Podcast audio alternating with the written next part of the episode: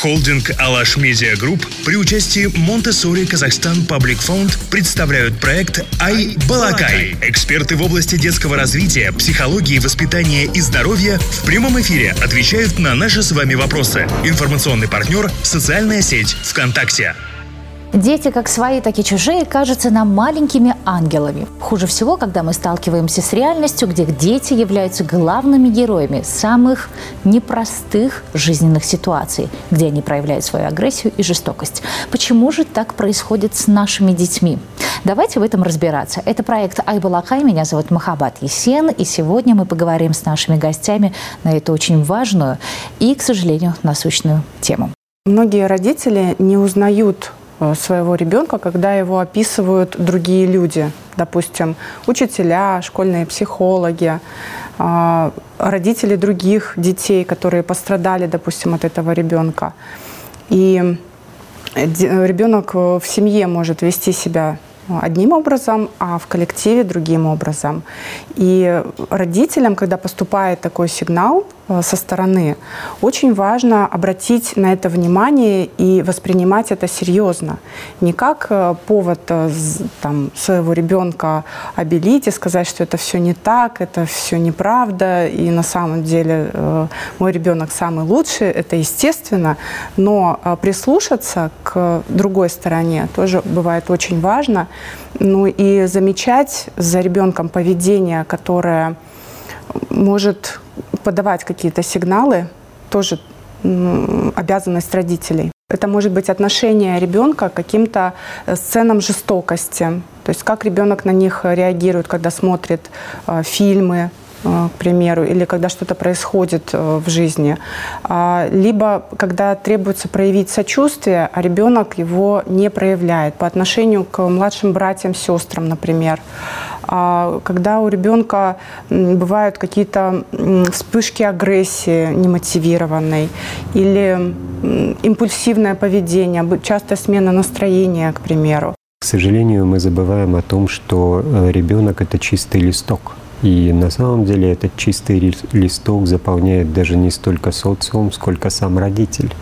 И когда говорят об агрессивности ребенка, педагоги говорят, воспитатели говорят, а, другие родители, которые наблюдают этого ребенка в непосредственной среде, а, то родитель наверное, а, как некий такой психологический механизм, боится увидеть в нем себя и мало это осознает.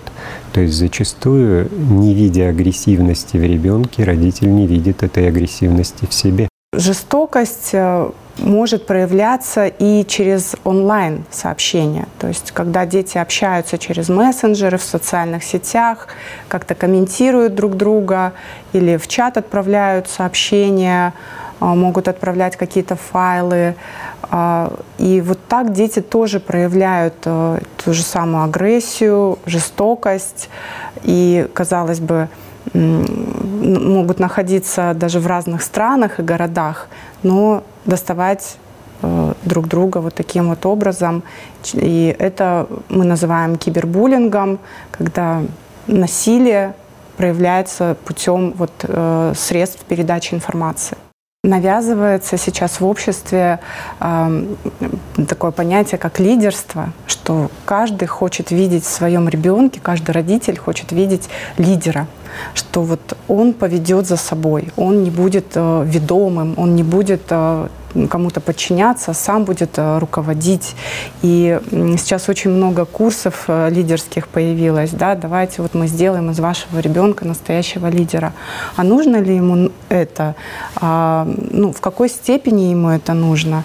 А, нужен, нужен, нужен ли нам целый класс или целая школа лидеров или целый народ, каждый из которых там стремится руководить, командовать и подавлять остальных, допустим.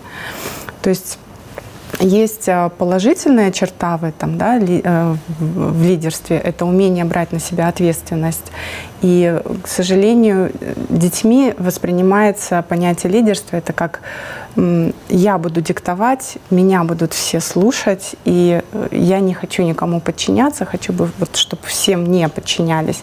Если не идет а, объяснение вот этому понятию, если не прививается а, именно положительные черты а, лидерские, а, начинающиеся прежде всего с ответственности за свое поведение, то, а, к сожалению, ребенок может проявлять вот это лидерство не тем способом, не экологичным, да, не небезопасным для окружающих.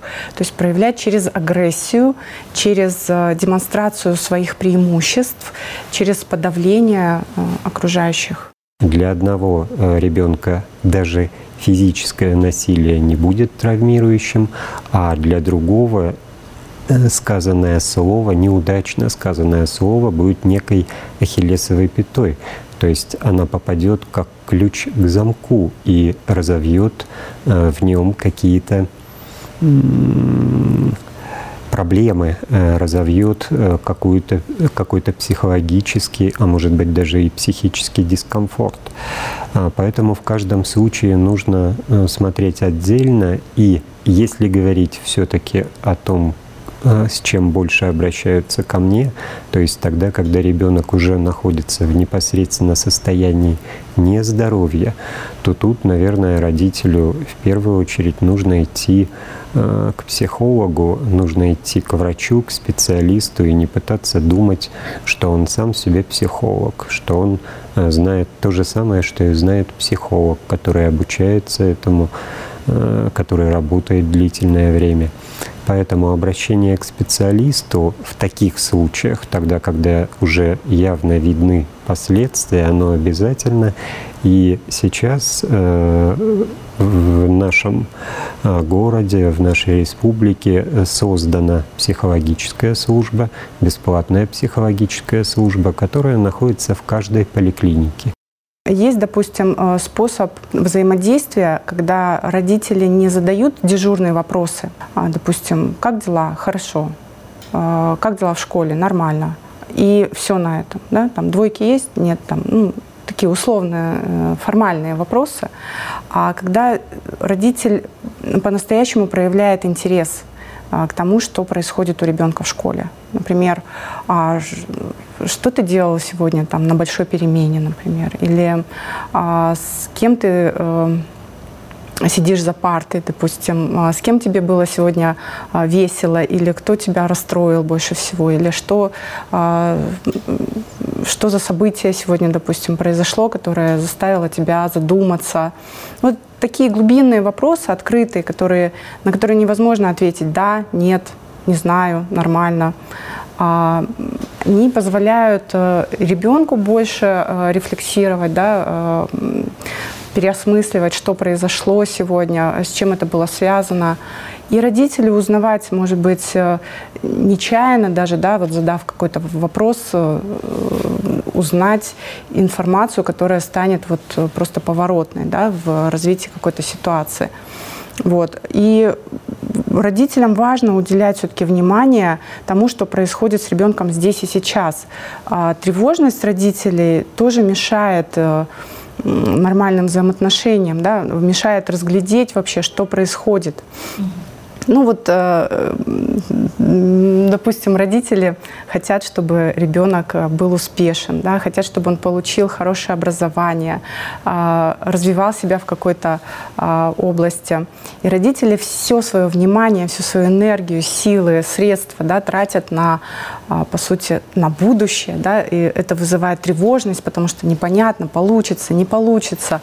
А что происходит здесь и сейчас, упускается из виду. Например, мальчик плачет, ему говорят, срочно прекрати рыдать, иначе из тебя какой лидер, какой из тебя президент, ты что? И это вот просто наводит панику на родителей, что а, мы вот столько вкладываем в будущее, а здесь и сейчас у э, мальчика слезы на глазах, и это все как бы ставит крест на наших усилиях. Нет, нужно смотреть на то, что происходит с ребенком именно сейчас, по какой причине он расстроен построен, что с девочкой, почему она э, закрылась, почему она не хочет выходить из комнаты, или почему э, вот она там решила волосы перекрасить или подстричь, или что, чем это вызвано. Да? То есть важно, что ты вложишь в сегодняшнем моменте, а не то, что там ты построил какие-то планы информационный бум, информационное засилье, которое идет на ребенка, и ребенок не может э, его направить в нужное русло, это информационное насилие и является некой причиной тоже агрессивности, потому что невозможно, не будучи агрессивным, справляться с такого рода информацией. И здесь очень важно понимать, э, что на самом деле родители э, настолько редко обращаются к детям, насколько редко обращаются сами к себе. То есть э, Зарина уже говорила о том, что э, иногда причиной агрессии бывает некая тревожность родительская, тревожность за будущее, а тревога, она всегда направленная в будущее, это страх будущее. Это э, основная психологическая основа именно тревожности. Так вот, родитель сам не задумывается о том, что он сейчас чувствует, какие у него чувства именно в данный момент. А если он не осознает свои чувства, если он не обращается к себе в потоке вот этой информации, которая происходит через гаджеты, то он и не улавливает, что происходит с ребенком. Он не учит ребенка осознавать, что чувствует ребенок в данный момент.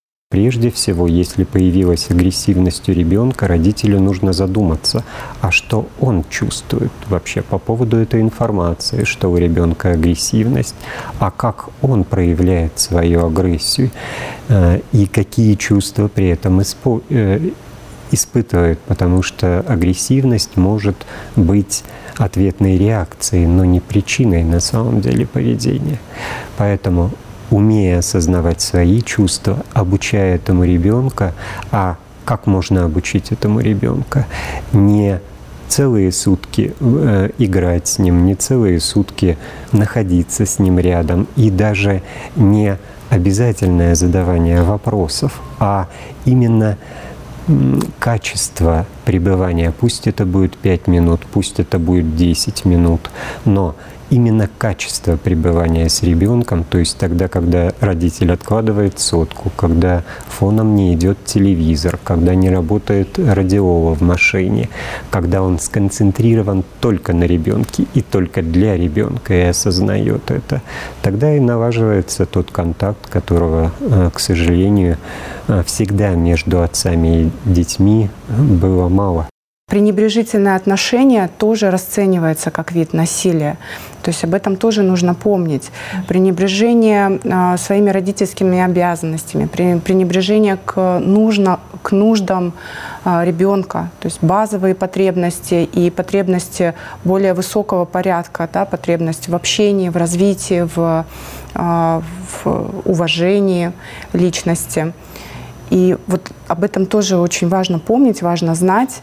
И это может рождать жестокость э, в ребенке, ожесточать его душу. И, и вот э, травма, нанесенная в семье, она может проявляться в коллективе в виде жестокости со стороны ребенка.